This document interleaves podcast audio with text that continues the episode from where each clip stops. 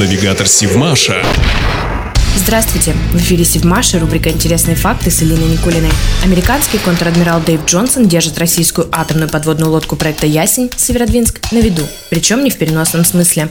Глава американской программы по разработке подводных лодок военно-морского командования США установил в своем офисе макет атомохода. Пояснил просто. Российская АПЛ настолько серьезный противник, что необходимо постоянно видеть ее и помнить, какую угрозу она несет. Атомная подводная лодка «Северодвинск» построена по проекту 885. Она относится к четвертому поколению АПЛ, как и американские подлодки типа «Вирджиния». Обе линейки субмарин входят в категорию многоцелевых. Однако российские военные эксперты считают, сравнение не совсем корректно, и наш «Ясень» превосходит американскую американскую АПЛ по многим параметрам. На российской подлодке установлено разнообразное вооружение, способное поражать наземные, надводные и подводные цели, ставить мины. По номенклатуре вооружений атомоходов, подобных подводному кораблю проекта «Ясень», в мире больше нет. Атомная подводная лодка «Северодвинск» была построена на Севмаше. Приемный акт подписали 30 декабря 2013 года. В июне 2014 года на корабле торжественно подняли военно-морской флаг.